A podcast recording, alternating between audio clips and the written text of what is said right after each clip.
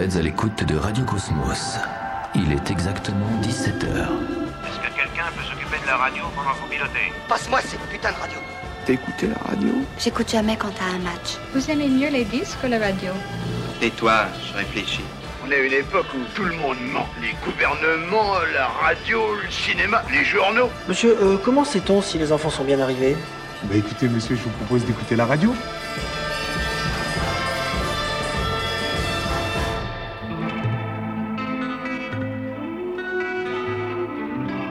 Salut, merci d'avoir choisi la bande son. Votre rendez-vous avec la musique de film, la plus grande actrice de cinéma, à retrouver en podcast sur toutes les plateformes dédiées et diffusées en direct chaque lundi à 20h sur JetFM 91.2 à Nantes, mais aussi en DAB et sur jetfm.fr. À l'affiche aujourd'hui, c'est le grand retour de la bande-son Interview. Et nous ne sommes pas peu fiers de recevoir ce mois-ci et de la proposer sur JetFM 91.2 l'actrice, réalisatrice, scénariste et productrice française, Lucille Adilalilovic, invitée par l'absurde séance à venir présenter son dernier film en date, Earwig, à Nantes, au cinéma 14A le 12 mai dernier. Nous en avons profité pour parler et pour partir à sa rencontre pour parler avec elle, bien sûr. Une réalisatrice venue à Nantes pour présenter son dernier film. Nous nous attendions donc tout bonnement à trouver une foule de journalistes lors de la conférence de presse, mais Bien sûr que non. Nous n'étions que deux avec le journaliste Franck Rodois de Presse Océan pour recevoir Lucille Adzialilovic. Et c'est tant mieux car ce qui va suivre s'apparente surtout à une conversation pour découvrir le travail de cette réalisatrice et en particulier son film, son dernier film en date, Earwig, qu'elle venait présenter. Lucille Adil-Levic est née à Lyon et après une enfance passée au Maroc, elle rejoint Paris et entre à l'IDEC. C'est cette école qui deviendra plus tard la FEMIS, célèbre école donc d'apprentissage au métier de l'image et du son. Et elle se passionne très tôt pour le cinéma américain et italien, dont le cinéma dit de genre en particulier. Le cinéma de genre, parlons-en, pas vraiment donc le genre de la FEMIS, même si cela a un peu évolué depuis avec notamment Julia Ducournau qui a aussi fait ses études là-bas, qui, euh, voilà, on sait aujourd'hui Julia Ducournau, après Grave et surtout Titane, qui lui a fait remporter la Palme d'Or à Cannes en 2021. Euh, c'est aussi lors de ses études que Lucie Ladialovic fait la rencontre d'un certain Gaspard Noé, avec qui elle fonde la société de production Les Cinémas de la Zone. Earwig est son troisième long métrage après Innocence en 2005 avec Marion Cotillard et Hélène de Fougerolles. L'histoire d'un groupe de jeunes filles coupées du monde qui vont apprendre la danse, mais pas que. Et puis Évolution en 2015 où sur une île ne vivent que des femmes et leurs enfants qui sont tous uniquement des garçons. Parmi eux, il y en a un à qui sa mère va lui donner chaque jour un médicament pour soigner une étrange maladie. Citons aussi son tout premier court-métrage, La bouche de Jean-Pierre, en 96, où une petite fille va être fortement perturbée par l'arrivée de Jean-Pierre, le nouveau compagnon de sa tante, chez qui elle vit depuis la tentative de suicide de sa mère. Lucie Ladilovic a également coproduit et monté les films Carne en 91 et Seul contre tous en 98 de Gaspard Noé. Et puis voici Earwig, adaptation du roman éponyme de l'écrivain et sculpteur anglais Brian Catling, décédé en septembre dernier. Résumé, Earwig euh, se réfère à front au film tant il va bien au-delà. Disons simplement qu'un homme, Albert, s'occupe d'une petite fille, Mia, qui a la particularité d'avoir des dents de glace qu'il faut soigner avec attention. Alors cette maladie compulsive consiste à dévorer de la glace en permanence, soit sous forme de glaçons, de givre ou de surgelé. Et donc ça nécessite pour Mia de porter des fioles d'eau glacée en permanence attachées à son appareil dentaire. Et de temps en temps, le téléphone sonne et le maître d'Albert s'informe de l'état de santé de Mia jusqu'au jour où il lui demande de préparer son départ. Earwig est un film impressionnant tant par le choix de ses décors, ses mises en scène, ses dialogues pour le moins minimalistes, son absence de lumière artificielle qui rendent le film aux teintes sombres. Vous êtes plongé dans une quasi-obscurité comme à l'intérieur d'un rêve ou dans la pensée des personnages dont vous finissez même par douter de leur existence et de qui ils sont réellement l'absence de mère pour Mia qui est vraiment et puis aussi qui est vraiment Albert pour elle et puis ce maître qui appelle sans cesse au téléphone font partie de ces euh, questionnements que, qui vous taraudent tout au long du film. Le film est d'une très grande beauté, toute la notion de 7e art euh, prend vraiment son sens ici, tant Lucille Adila-Ludovic s'attache à maîtriser son cadre et ses plans de mise en scène. Plusieurs plans sont d'ailleurs réellement fascinant et comparable à de véritables peintures. Un tableau a d'ailleurs un rôle bien particulier dans ce film. La bande son, le film est d'une très grande beauté, hein, toute la, comme je disais. Et pour le reste, bah, Lucie Ladiladovic laisse le spectateur maître de ses pensées et interprétation. Elle-même ne vous donnera aucune consigne. Hein. au contraire, elle sera ravie d'entendre votre point de vue sur son œuvre. Et puis la musique qui démarre derrière moi est signée du compositeur australien Warren Ellis, dont le seul titre retenu c'est celui-ci derrière moi qui démarre, revient de façon lancinante dans le film et dans cette conversation comme la transition d'un chapitre à l'autre, comme pour accompagner un train qui traverse le brouillard et vous emmène vers l'inconnu, vous allez comprendre pourquoi.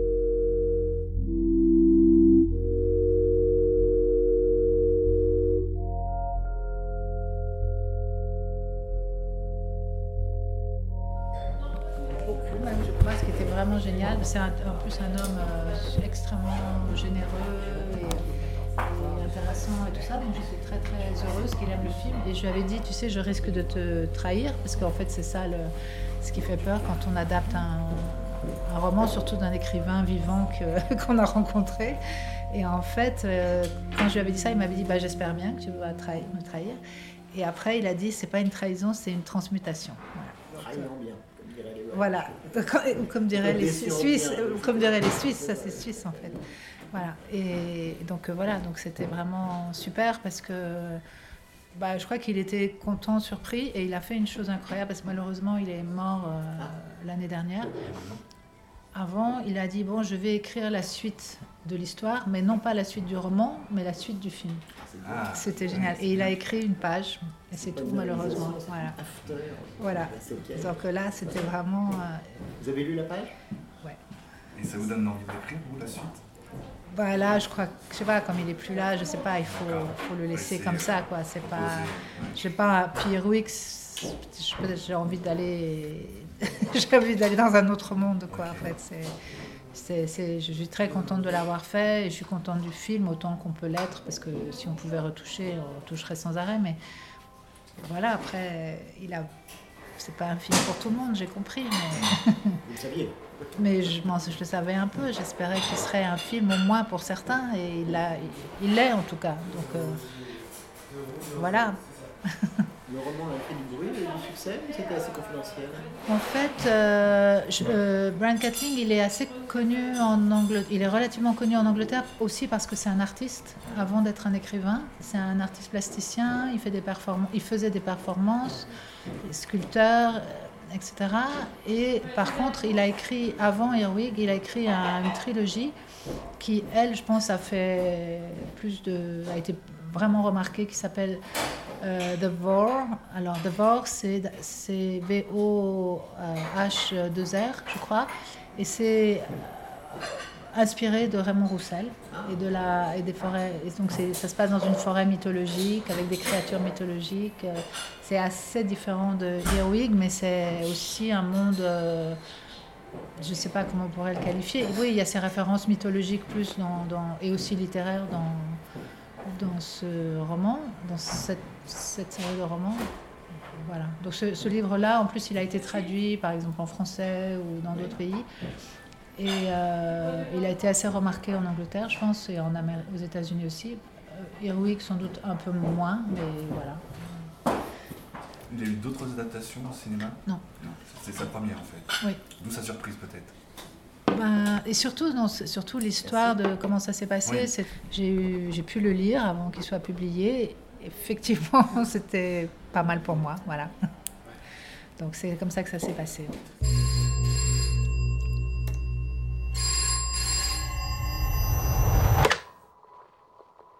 How is the girl?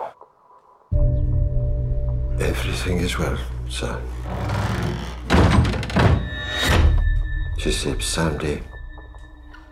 Her appetite is good. And the teeth?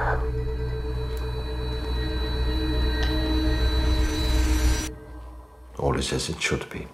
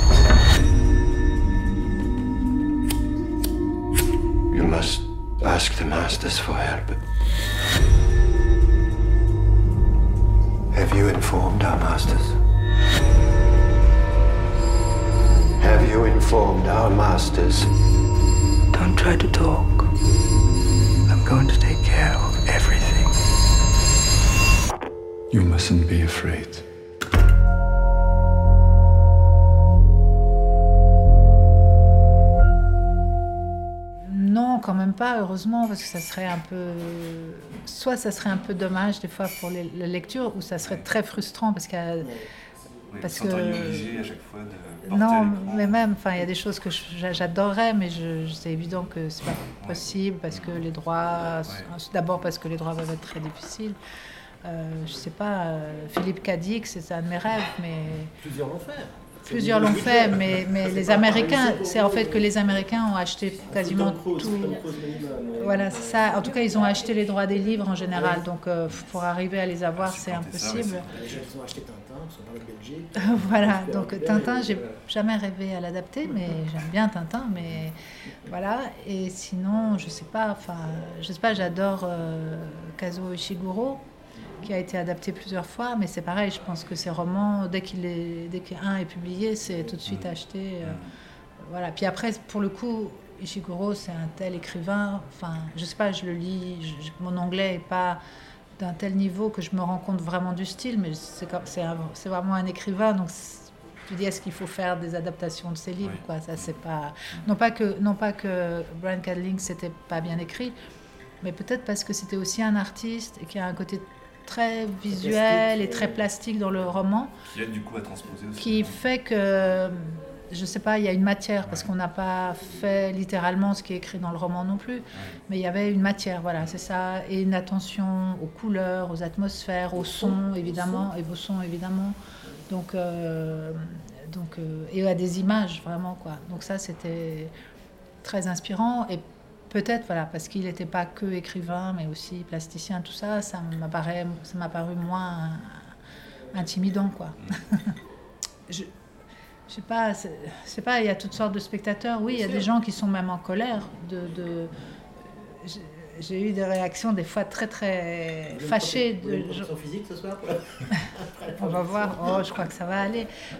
Même, même sur Innocence en fait. Et là, je m'y attendais pas à Innocence parce que je disais bon, le peuple, les gens peuvent s'ennuyer, mais évidemment ou pas aimer ça, je sais pas quoi mais pas être fâché, quoi, parce que c'est pas violent. Parce que... Et je me souviens, une des premières projections dans un festival, c'était à Toronto. Il y a quelqu'un qui est très très en colère qui s'est levé et qui a dit Mais c'est quoi le. C'est quoi le. Il m'avait dit The message of the film. C'est quoi le message du film? Alors évidemment, le message. Non, il n'y a pas de message, c'est pas le mot, quoi. Donc en plus, c'était une première projection et maintenant, je sais peut-être mieux répondre à ce genre de questions. Ouais, voilà, mais et du coup, euh, et du coup, bah, je dis, c'est quoi Non, il avait, oui. Alors, mais alors, euh, oui, c'est quoi le message du film? Deux heures, pourquoi à la fin? Je, dis, bah, je vous le dirai pas. il était très très fâché. Maintenant, je ne serais pas aussi. Je dirais pas, je vous le dirai pas. Je dirais, ah, c'est. Je peux pas vous le dire. pourtant, des grands noms, même du cinéma, qui ne donnent pas toutes les clés. Mm. Pense à 2001, par exemple. Oui, oui, oui. Après, moi, j'aime au cinéma d'être prise dans des mondes et dans des atmosphères et dans, qui me d'avoir des sensations. C'est ça qui me fait penser à des choses et j'ai pas envie. Après, il y a des films très avec des résolutions très narratives que, il est construit le film. C'est pas vrai qu'il n'est pas construit, mais il n'est pas construit avec avec une sorte d'anecdote de, Pas toutes les solutions. De, des résolutions. et aussi des résolutions dramatiques. Après, il y, a, il y a une construction et il y a une évolution. Et après, dans le cas de, dans le cas de, de c'est, après, c'est une boucle. C'est-à-dire. Euh, et puis, je pense qu'on sent que c'est mental. Enfin, je ne dis pas qu'on comprend, on ne se dit pas forcément que cet homme est fou, mais on se dit qu'on est dans un monde mental, dans un cauchemar, dans un rêve cauchemar. Et donc, on est dans la tête d'Albert, on est dans son monde. Et si lui savait tout, il, voilà, il serait guéri, quoi, ou il serait sauvé, ou il sortirait. Mais non, il, est, il est ballotté dans son monde, il, est, il a réprimé des choses, et quand, quand euh, ce mystérieux étranger vient, merci, appuyer sur quelques trucs qui font ressortir les choses, enfin voilà, c'est un truc de, oui, de comment on dit, de refoulement, voilà, de mm. refoulement. Et puis quand ça sort, ça sort de manière, euh, qu'est-ce qui est de la hallucination, qu'est-ce qui est du souvenir, qu'est-ce qui est du présent. Voilà, je voulais qu'on reste dans ce, qu'on reste avec lui dans sa tête. Alors, mm. euh, et je ne dis pas, cet homme est fou ou cet homme est, je sais pas quoi. On voit bien qu'il est perturbé, qu'il souffre, qu'il est, il ouvre. et après, oui, enfin voilà, même quand on n'est pas avec lui, quand on est avec Céleste, finalement, c'est ça, c'est peut-être la partie la plus mystérieuse, que l'histoire se divise en deux. Oui, parce que le monde de Céleste n'est pas plus. Mais, mais est-ce que ça n'est pas le monde d'Albert, le monde de Céleste, toi? C'est ça le truc. Et, et peut-être ça, c'était plus clair dans le roman, quand dans le bar, le, le, type qui lui offre à boire, enfin qui vient s'incruster à sa table et qui appuie sur des choses un peu pénibles. Et qui... un peu Méphisto, il y a bah, c'est bah, ça, en fait, c'est le. Voilà, est-ce que tu veux venir de quelqu'un d'autre? Ah, peut-être elle, peut-être Céleste, et, et qui lui fait rappeler des choses qu'il ne veut pas se rappeler. Oui, c'est bah, vraiment le maître, comme dans, les, dans le gothique, quoi, dans, donc ça, je me disais, mais tout le monde va comprendre. non, pas tout le monde. enfin, il dit, je vis à l'ombre d'une, euh, je vis dans l'ombre d'une grande cathédrale, mais comment on comprend pas que c'est le diable tout de suite? Et bon, voilà. Donc j'ai compris que c'était un peu trop crypté parfois, et il y a peut-être des choses qu'on aurait pu expliciter un tout petit peu plus. Je sais pas en fait. C'est la, effectivement la balance, elle est dure à trouver quoi. Nous avons enregistré cette interview au bar de l'hôtel de France à Nantes, si vous voulez tout savoir, d'où euh, ces petits bruits de cliquetis, de tasses, de couverts, de verres, de cuillères. Je vous dirai pas ce que j'ai bu, ni elle non plus. La réaction du public face à l'œuvre de Lucille Hadjiladovic et à Irwig en particulier fait-elle une œuvre trop crypto, comme nous l'évoquions à l'instant Quoi qu'il en soit, je vous conseille vraiment ce film. Laissez-vous tenter, happer par Irwig. Pas sûr que vous en sortiez indemne.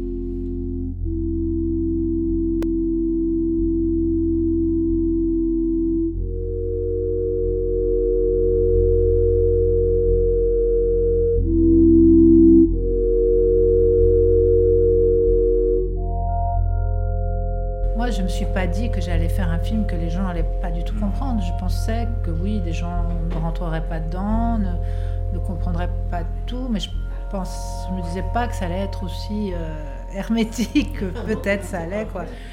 Est-ce que, Mais, est-ce que le public voilà. justement n'est pas trop habitué à avoir euh, toutes les clés Ah. maintenant au cinéma et En- du en coup, fait, euh, quand on lui propose autre chose Oui, en fait, ceux qui aiment le film, ceux qui rentrent dedans, effectivement, je crois qu'il faut se laisser aller.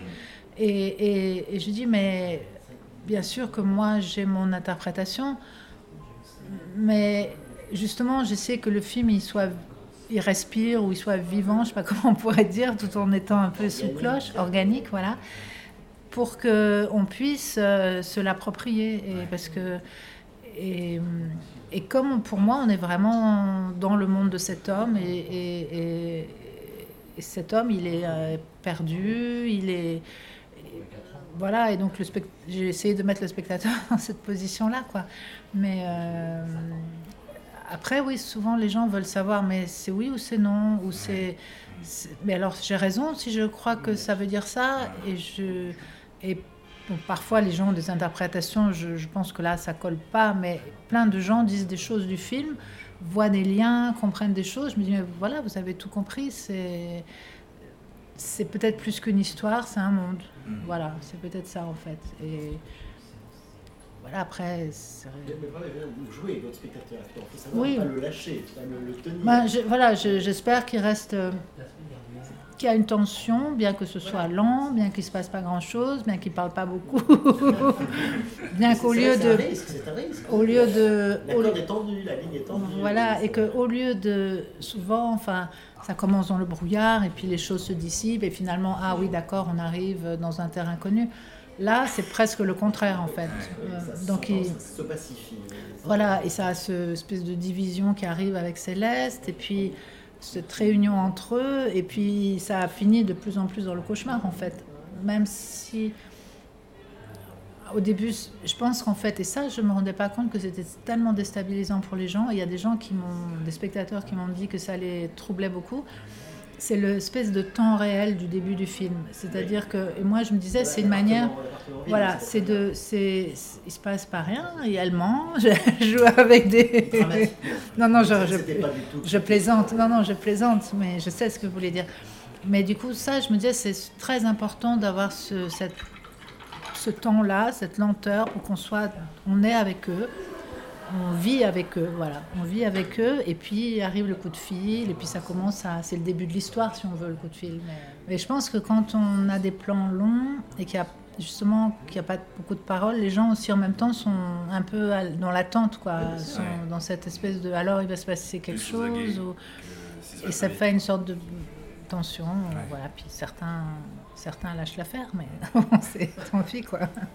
Vous avez de très beaux plans vides aussi, l'appartement Mm. vide. Déjà, je vous dis, je, je vous félicite sur vos, décors. Merci, merci. les personnages, mais filmez-moi le château, il se passe encore moins de choses. Bah, c'est un des personnages, les décors, en fait. C'est des tableaux, c'est des tableaux. Ouais, c'est aussi parce que comme c'est beaucoup, c'est des plans fixes en général. Et alors ça, c'est marrant l'histoire du train euh, parce que donc on a, en fait, dans le euh, dans, dans- dans le roman, ils prennent le train pour aller, figurez-vous, euh, gare du Nord à Paris. Nous. voilà. Donc, parce qu'en fait, le roman, ça c'est une différence. Il se passe précisément à Liège pour une raison qu'on n'a pas gardée dans l'histoire. Et à un moment, ils prennent le train pour aller gare du Nord. à la fin, voilà, pour euh, amener la petite fille euh, dans un, endroit euh, étrange, mais qui se trouve être à Paris, quoi. C'est bizarre. Et du coup, on s'est dit tout de suite avec Jeff qu'on allait rester. euh, déjà, on s'était dit Europe centrale, et puis que si c'était. Et que sinon, ça aurait été. euh, voilà, il partait de Zagreb pour aller à Vienne, et puis c'était les années 30, ça aurait voulu dire quelque chose d'autre. Bref. Non, ok, on va rester plus abstrait. Et euh, non, et du coup, je pensais longtemps qu'il devait aller dans une ville, en fait, comme c'était dans le livre, en fait, pas à Paris, mais. On n'avait pas tourné la ville parce qu'on se disait, on va faire des sur le voyage, le trajet, on va voir des plans de la ville, un peu comme s'il la rêvait ou je sais pas. Et puis j'arrivais pas à voir quelle sorte de ville. En fait, on avait prévu de faire ça après tournage. On a monté et à un moment, le monteur, qui était aussi le monteur d'Innocence, m'a dit mais c'est pas comme dans Innocence. Dans Innocence, elles partent de la campagne à la ville.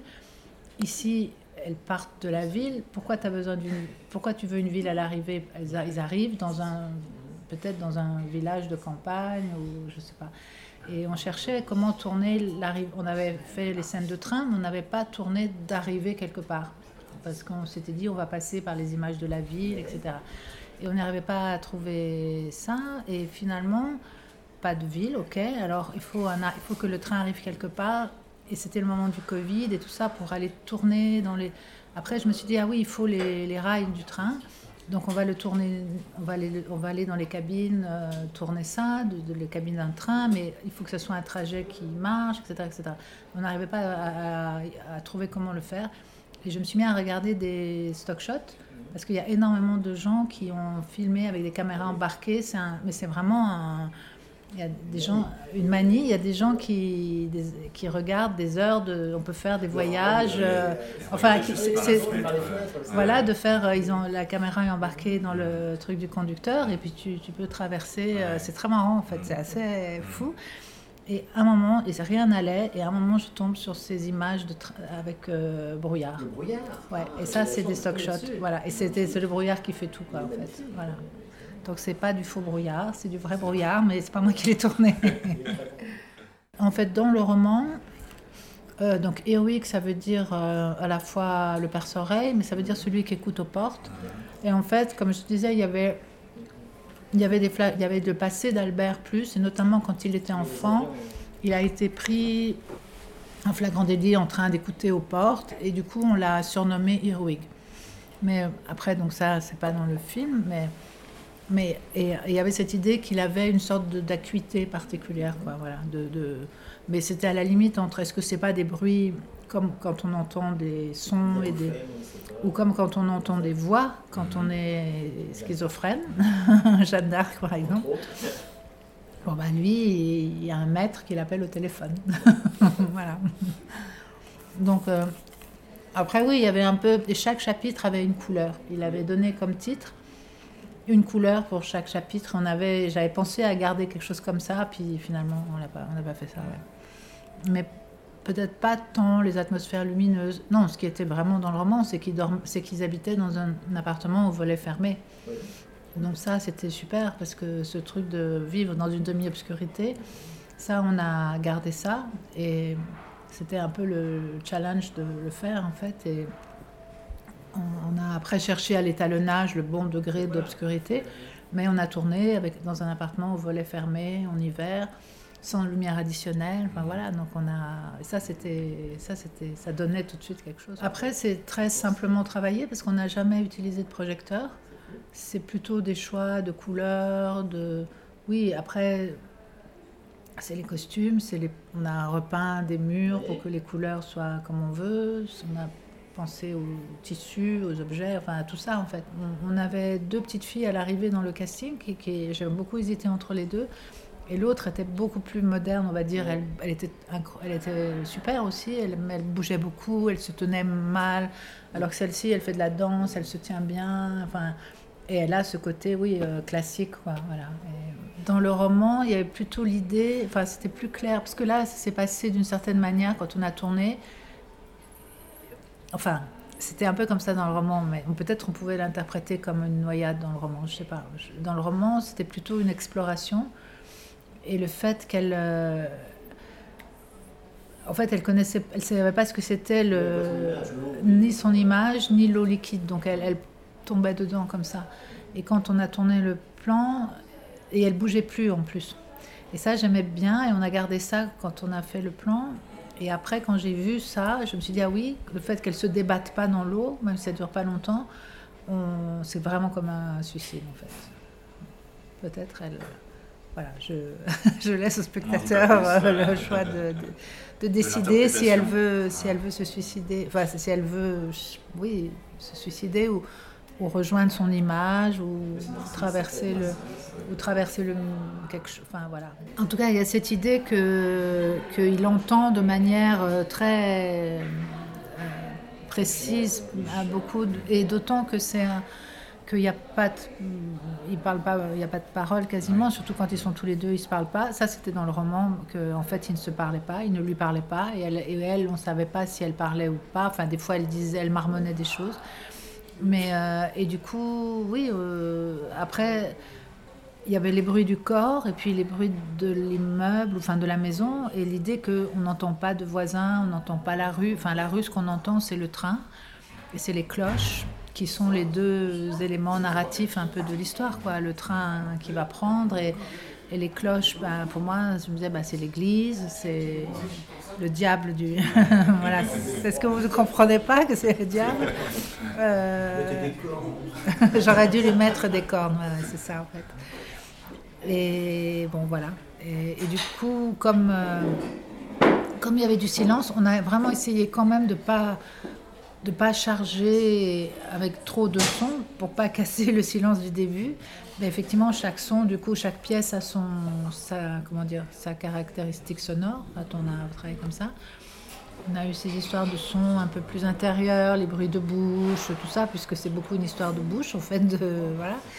Et puis, quoi d'autre euh, Oui, et puis en fait, ce que j'avais pensé, c'était qu'on allait avoir des espèces de textures sonores, pas vraiment de la musique, mais qu'on a, qui sont en fait des résonances. On a travaillé avec un instrument qui s'appelle le, le cristal bachet, et donc euh, qui est un instrument de, de, enfin, avec des ondes en fait. Et non, ça c'est autre chose. Les ondes Martenot. En fait, le morceau qui revient, il a été composé sur des ondes Martenot. Donc en fait, ça va bien ensemble parce que les deux sont des instruments à ondes, on va dire. Et euh, j'avais demandé à un musicien, à Warren Ellis, s'il voulait faire. En fait, lui, j'avais demandé en fait s'il voulait faire de la texture parce qu'au début, je ne pensais pas vraiment de la musique. Et avant le tournage, il a fait des morceaux, dont celui-ci. Il m'a donné des morceaux, dont celui-ci. Et celui-ci, ça marchait vraiment particulièrement bien parce que, à cause des ondes Martenot, probablement, ça avait un côté plus intemporel. Voilà. Qui a été composé avant? En fait, il a fait des. Il, oui, il m'a donné les morceaux avant. Et du coup, ça m'a donné l'idée, parce qu'il y a un côté un peu de trip, euh, un peu euh, psychédélique. euh, et du coup, je me suis dit, ben, les, séquences de vers, on va pouvoir les étirer, on va pouvoir en faire des vrais moments de, trip. Quoi. Donc, ça m'a donné l'idée du mouvement, en fait. Et c'est pour ça le, les vers tournent. Et ça fait comme un carrousel, un peu abstrait et tout. Et ça, c'est effectivement la musique qui m'a donné cette idée. Et donc il avait fait plusieurs morceaux qu'on a montés, puis celui-là marchait particulièrement bien. Et à un moment, on s'est dit, mais en fait, c'est plus fort de garder toujours le même, parce que c'est aussi comme ce truc obsessionnel d'Albert, qui, qui, ça revient, et le morceau était un peu comme ça, et hypnotique un peu, et comme une ritournelle, voilà. Donc euh, c'est comme ça.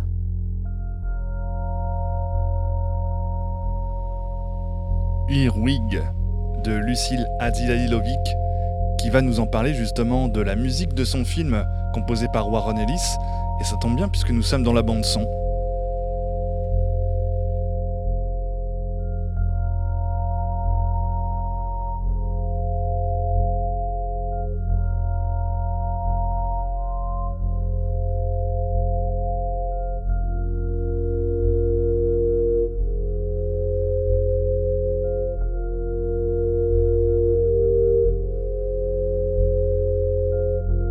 Comme dans le film, c'est ce thème lancinant qu'on vous repasse sans cesse, qui est le thème et l'unique thème du film Earwig de Lucilla Dilailovic.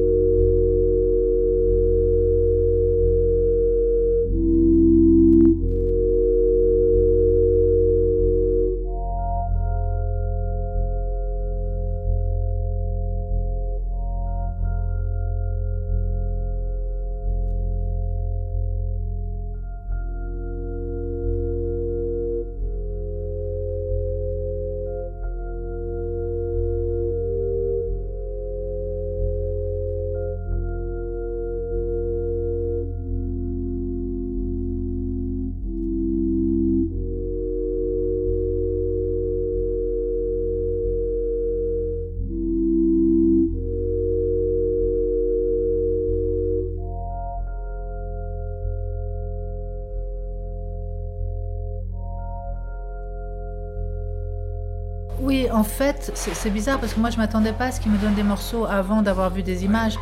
Mais il m'a dit, moi, d'abord il m'a dit, je travaille pas à l'image, c'est-à-dire euh, je veux pas faire une musique qui va tomber pile. Bon, je dis super, si tu me fais quelque chose, je serai déjà très heureuse. Et, lui, il marche avec des mots. En fait, il m'a demandé des mots. Euh, il a lu le scénario, il connaissait mes films. Et alors, euh, je sais pas, des trucs pas littérales, mais donc j'ai essayé de lui faire une liste de mots et il m'a donné les, des morceaux quoi. Et effectivement, certains étaient peut-être un peu, euh, un tout petit peu électroniques peut-être. Et celui-là, au début, j'ai pas compris que c'était avec des ondes Martenot, que c'était pour ça que ça marchait mieux. Puis après, j'ai voilà. Et, et, le fait de répéter le même morceau, bah, finalement, voilà, je- c'était, bah, il nous a semblé au montage que c'était plus fort de garder le même morceau plutôt que d'en avoir trois. Ou, voilà. Donc, euh, voilà. Et pourquoi ce choix d'avoir travaillé avec lui? Pourquoi l'avoir choisi lui? Euh, en fait, euh, parce que euh, je pensais que oui, il pourrait faire non pas de la musique, euh, vraiment de la musique de film, mais je m'étais dit, j'avais entendu, j'entends des choses qu'il fait et tout ça, et je me suis dit qu'il pouvait faire des, des textures en fait. Et comme il joue de plein d'instruments, je me suis dit peut-être il va faire des trucs avec du violon, des, pas vraiment des mélodies, mais des choses qu'on mettra dans le sound design, des trucs comme ça. Or, il m'a fait des morceaux, en fait. Enfin, et donc, c'était pour ça, parce que je le connaissais aussi un peu, je savais qu'il aimait mes films, donc c'est comme ça que je suis venue à lui, en fait. Euh, parce que j'aimais ce qu'il faisait, et, et- et voilà. Vite, vous auriez pu vous trouver aussi avec Nick Cave et, et lui, parce qu'ils ont Oui, oui, en fait, euh, oui, bah, s'il y avait eu de la voix, Ouais, peut-être que, peut-être que Nick Cave aurait pu. participer. Après, je pense, que, je pense que la difficulté, si on avait eu la voix de Nick Cave, ça aurait donné. Ça aurait pas été aussi intemporel, forcément. Enfin, et c'est pour ça d'ailleurs que ce morceau-là, il marche, parce que, à cause des ondes Martenot, entre autres, enfin, surtout, je pense, ça fait un son qui, qui est moins identifiable dans le temps. Et. Et voilà. Après, quand on connaît ce que fait Warren Ellis, effectivement, ça fait un peu penser à certaines choses, donc euh, on peut le retrouver, quoi. Parce qu'il a des, choses un peu. J'avais cette idée que ce serait un peu, je sais pas comment dire, euh, tripant, quoi. Enfin voilà. Mais euh, La bande son.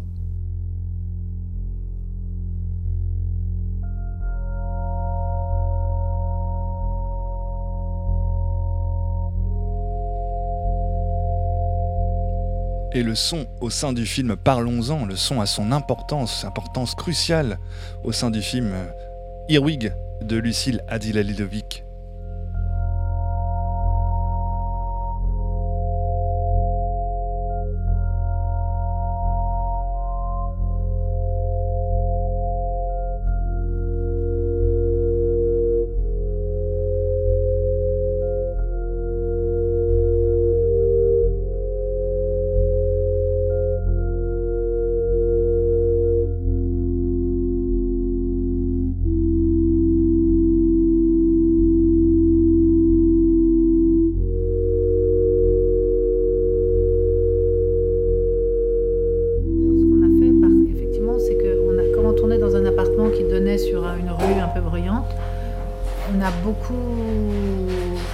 le son direct, on- donc coupé, et après on a bruité le film euh, de A à Z. Ça se fait en général.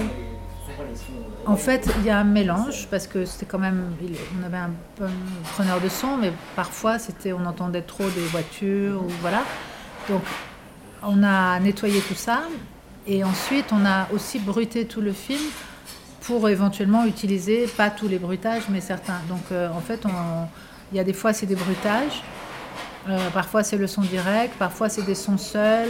Enfin, il y a vraiment, en fait, même s'il n'y a pas beaucoup de sons, enfin, il n'y a pas beaucoup de sons, mais il fallait trouver le bon. Mais voilà, et du coup, et, et le, monteur son trouvait que c'était du coup assez difficile parce que c'est pas comme dans les bandes son de films où il y a plein plein de couches et du coup là c'était pas trop. Et du coup chaque son il fallait que ce soit le bon son quoi. Donc euh, c'était plus difficile en fait. Ce qui est génial avec les enfants parce que j'ai tourné ça avec des enfants c'est que ils s'en fichent en fait le pourquoi. Donc eux c'est le truc présent. On joue. Voilà. On dirait que on joue. Alors la petite fille elle avait 9 ans, donc ses parents ont le scénario. Moi, je lui ai raconté l'histoire et si elle voulait lire, elle pouvait lire, mais je pense qu'elle n'a pas lu le scénario. Peut-être ses parents lui ont lu des choses, mais en tout cas, je lui ai raconté surtout ce qui la concernait elle. Quoi, voilà. Elle m'a très très peu demandé de choses. Mais vraiment, je crois que encore moins que d'autres enfants que j'ai eus sur d'autres films, mais je crois qu'en fait, ils, ils s'en fichent de. Voilà, c'est, ils vont pas dire, mais alors, euh, enfin, ouais. Qu'est-ce qui m'arrive à la fin et pourquoi C'est quoi ça C'est quoi son le traumatisme de... Non, il y a eu zéro question. Euh, je, voilà, elle m'avait pas demandé où est, où est la maman de cette petite fille. Euh, enfin, si, puisque l'histoire, c'est que la maman est morte. Donc, euh, moi, je, enfin, peut-être qu'il y a des gens qui n'ont pas compris, mais Albert a eu une femme qui est morte en accouchant, et le bébé né de cet, lors de cet accouchement, c'est la petite. Enfin, c'est c'est pas elle parce que c'est là où là ça devient on est dans un délire le film c'est un délire en fait donc on peut pas dire alors les gens me demandent alors c'est sa fille ou c'est pas sa fille? Bah, justement le film il est là il signe un papier mais il continue de dire que c'est pas vrai euh, et puis si c'était sa fille, est-ce que ça serait vraiment passé comme ça? Pourquoi les dents Enfin, etc. Donc il y a un truc qui est de l'ordre du, du, du, délire, en fait. Hein. Comme on a dit, il y a des histoires de délire. Quoi. Bon, alors, ce qui s'est passé avec, Albert, avec Paul, Paul c'est que euh, je ne l'ai pas beaucoup vu avant le tournage, parce que toutes les histoires de, de, de, Covid, ça a été très, très, très compliqué. Mais il est arrivé, il avait le livre, parce que je lui avais dit, ne lis pas le, enfin, le livre, c'est pas la même chose que le livre, tu as le scénario, mais le livre, je te demande pas de le lire parce que voilà. Donc, bien, déjà. Alors il est arrivé avec le livre et qu'il avait tout annoté. Ah.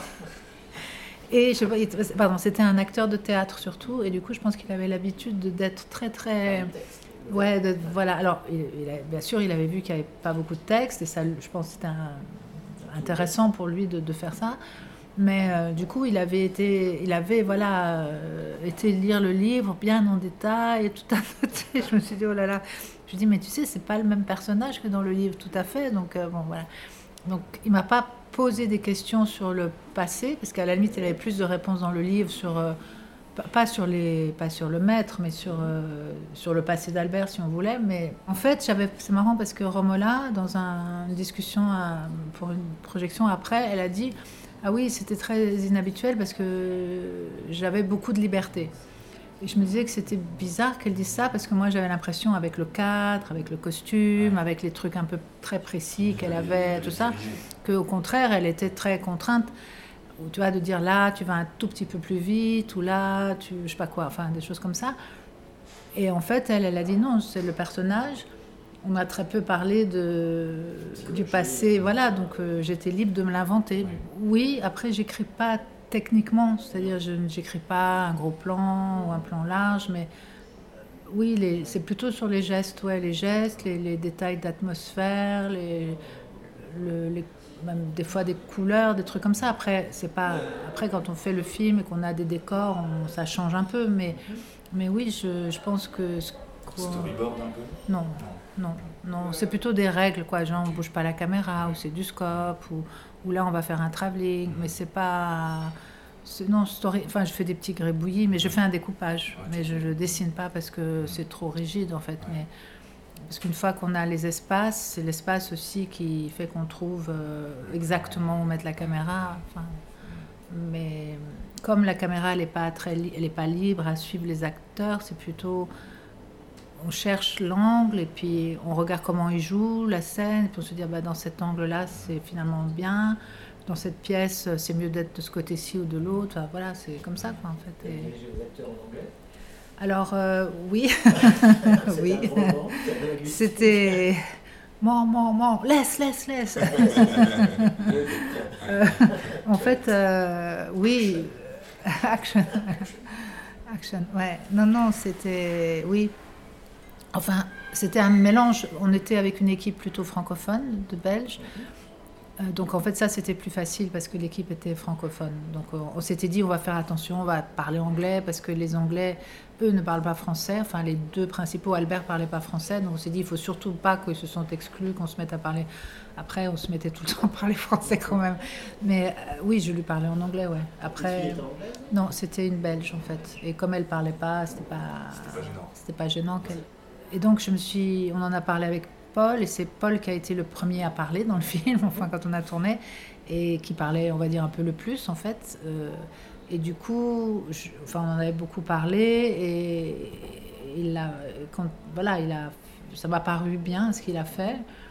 Et du coup, les autres, c'est-à-dire Romola et, euh, comment il s'appelle, euh, Alex, qui font les deux autres, qui sont les deux autres Anglais du film, ils se sont calés sur sa, sur son, ac- sur son accent.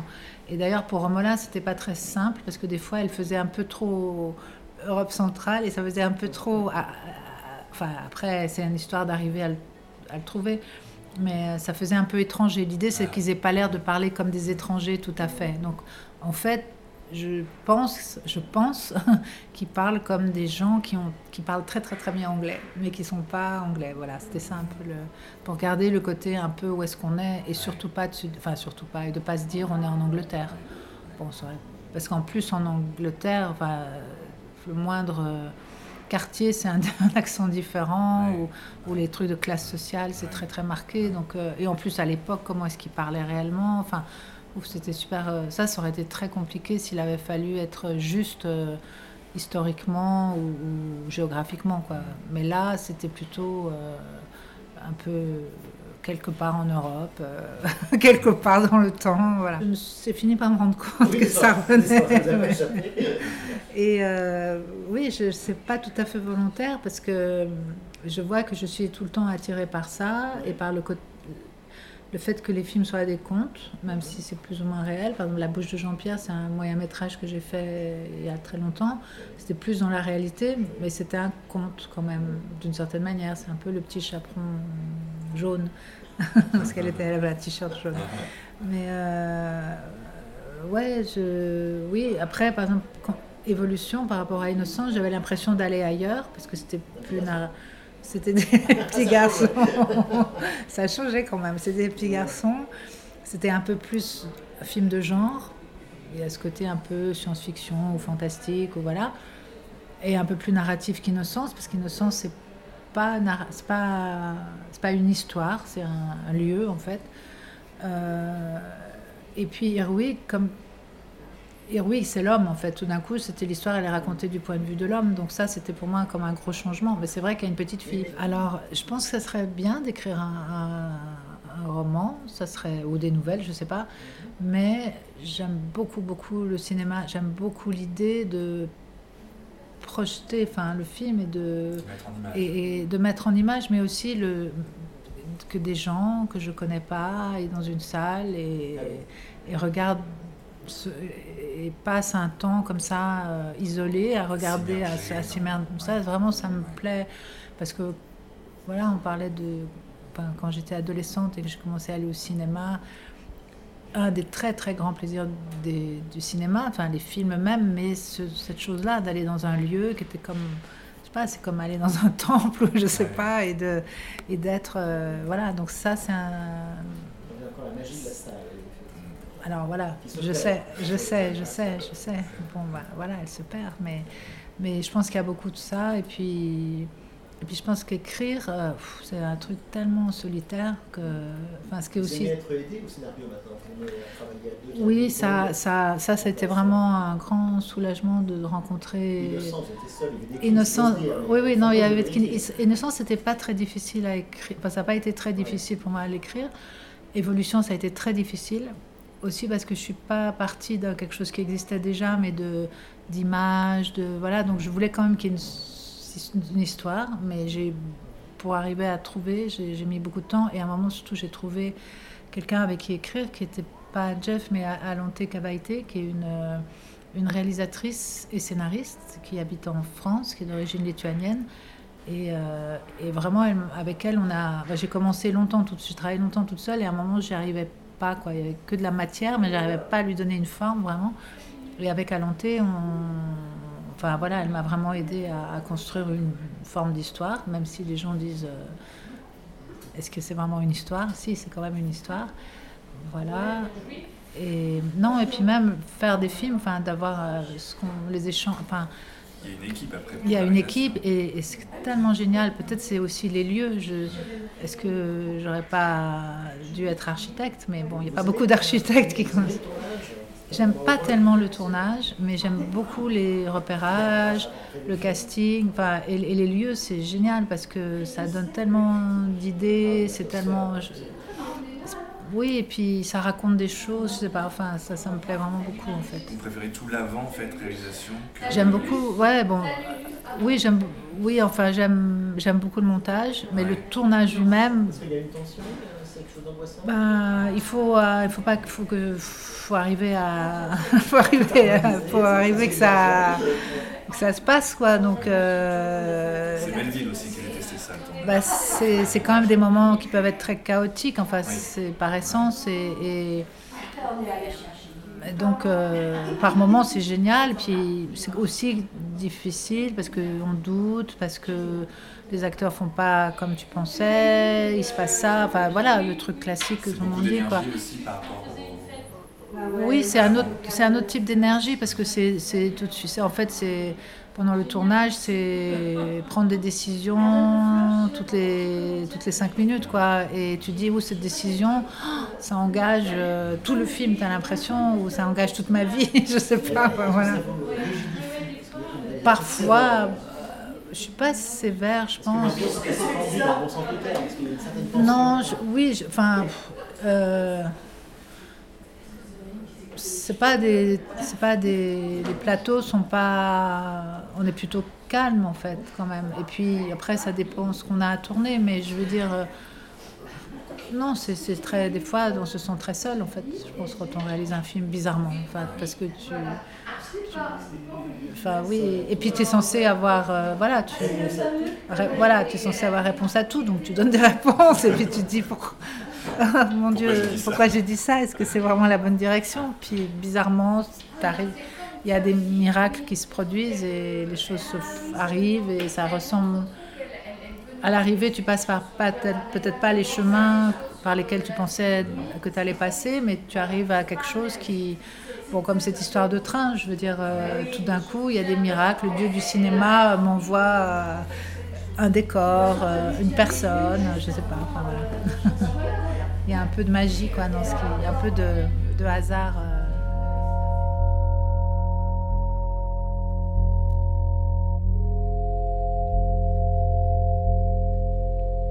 La rencontre avec euh, Lucille Adziajovic pour la présentation de son film Irwig, le 12 mai dernier à Nantes, au 14A, invité par l'Absurde Séance.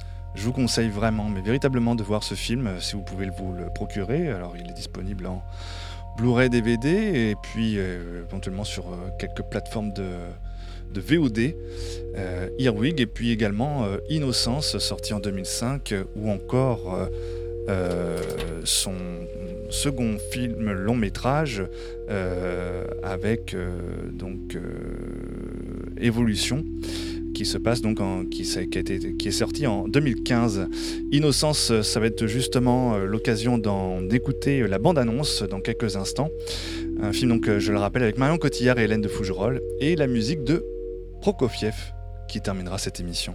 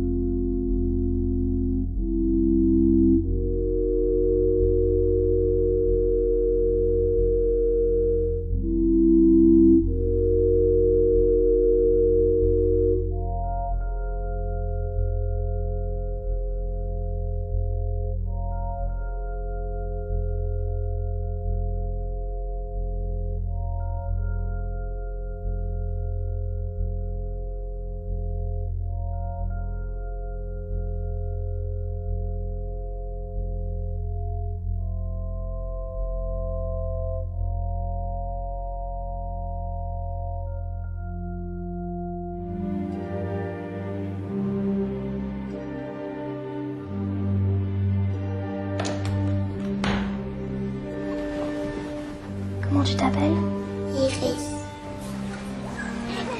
Mais c'est quoi ici C'est chez nous. Et quand est-ce que je pourrais sortir pour voir mon petit frère Tu ne peux pas sortir, c'est interdit. Je suis mademoiselle Edith. Qu'est-ce que c'est ça Une biche Bienvenue mademoiselle. Tu vas voir, mademoiselle Eva est très gentille. Tu sais, c'est peut-être difficile à comprendre, mais l'obéissance est le seul chemin qui mène au bonheur. Tu n'as pas essayé de sortir du parc au moins. Tu connais la punition si tu fais ça. Ces histoires de punition, c'est des trucs pour faire peur aux petites. Moi, j'aimerais être choisie par la directrice. C'est-à-dire quoi, choisir C'est une façon de sortir plus vite. Bien nous, quand la directrice est venue, on a eu peur. Montre-moi tes dents. Et vous aviez dit que je serais choisie. Alice Elle va mourir. Tu sais, Bianca, un nouveau cycle va commencer. Mais Bianca, elle va où le soir Elle va voir des garçons? Il y a des gens très bizarres. C'est pour ça qu'on n'a pas le droit de sortir. Et le secret de Bianca, tu le connais? C'est quoi le secret de Bianca?